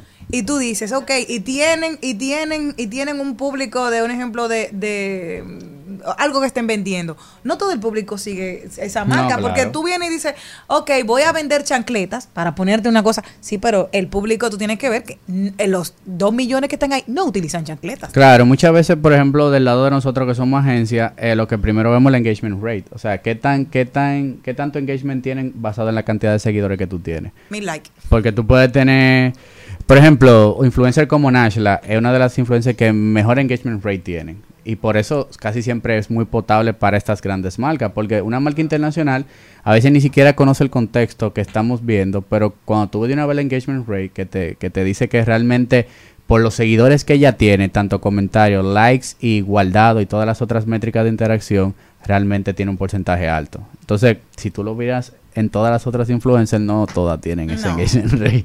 Erickson Duverger con nosotros, siempre brillante, siempre dando en la diana y tratando de. Saca un nuevo aportar. episodio para que Por fin. ya no diga de por Rubirosa segunda parte. Rubirosa segunda parte. No, ¿cómo ella de Rubirosa se llama. de la ¿Cómo muralla, se llama? muralla china va a salir. Pero promociona el podcast para los que no saben. Sí. Del lápiz. ¿Cómo así? El, el de lápiz que va a la muralla ¿Cómo se llama el china. podcast? Dale mente podcast. Y El de- podcast favorito de Charlene. Sin duda. ¿Y cómo, cómo, cómo es el nuevo episodio? ¿De qué? La muralla china. Y Ya después vamos, nos vamos a ir por por China, ahí. después vamos a hacer todo. Rubirosa fue a China. Sí. Ah, pues va, este lo va a ver. Y Erickson, ¿tú tuviste de viaje en estos días? ¿Cómo te fue? Súper bien, muy bien, México. Está en Instagram. Bueno, lo publiqué, lo publiqué ya. El, el- el Ah, sí, un público. amigo mío le digo, te estás mudando. Y me dice, ¿cómo tú sabes? Yo no te sigo. tú lo subes todo. Hey, tenemos tres bellas damas que hoy nos dieron el privilegio de acompañarnos durante todo el programa. Tenemos más, tenemos cinco aquí en cabina, ¿verdad? Pero yo quiero que ellas se despidan, ustedes, de su público, ¿eh? Y que se comprometan a que esto vuelve a pasar y no en tres años, ¿eh? Hermana Doña Angelita, despídase de su gente. Bueno, darle las gracias por esta gran acogida que, que- que he tenido en compañía, en compañía de mis amigas Elizabeth y Sonja. Y la verdad es que Jenny y tú, Charlene, o sea, todos ustedes, eh, Malena, son personas maravillosas. Gracias por darme la oportunidad cada jueves de yo compartir mis reflexiones desde mi alma. Muchísimas gracias. Eh, Sonia, Elizabeth, despídanse de su gente. Yo fui, yo feliz, señores, porque hay que ver que, que personas tan hermosas físicamente y espiritualmente son tanto... Ay, gracias. eh, Y humilde. No, no lo esperaba. Modesto. Jenny, Jenny, mi preferida es Malena, que son siempre, y Charlene, y todos son... Ah, verdad. Son, no, no, son realmente maravillosos. Una, una tarde muy linda, me encantó compartir con ustedes. Aquí yo integrando con Elizabeth que vamos a hacer un diálogo juntas. Ay, sí, Vamos me gusta, me gusta. Vamos a, tra- vamos a hablarlo con Malena y feliz de verdad de compartir. Ustedes son un gran equipo. Bueno, pues yo puedo decir, ya lo dijeron todo, pero definitivamente no. eh, eh, cuando se unen mentes maestras, la clase se da. Así que fabuloso. Muchísimas gracias y sobre todo gracias a ustedes por habernos acompañado, por dejarnos entrar a sus hogares, a sus vehículos, a sus corazones. Hasta mañana, pueblo dominicano, si Dios quiere. Perdiendo el tiempo. Bueno que llegue a tiempo. Baby, a mí lo que me faltaba eras tú. Tú eres lo más rico que hay en el menú. Dile que se despida. Hasta aquí, Mariotti y compañía. Hasta aquí, Mariotti y compañía. Hasta mañana. Rumba 98.5, una emisora RCC Media.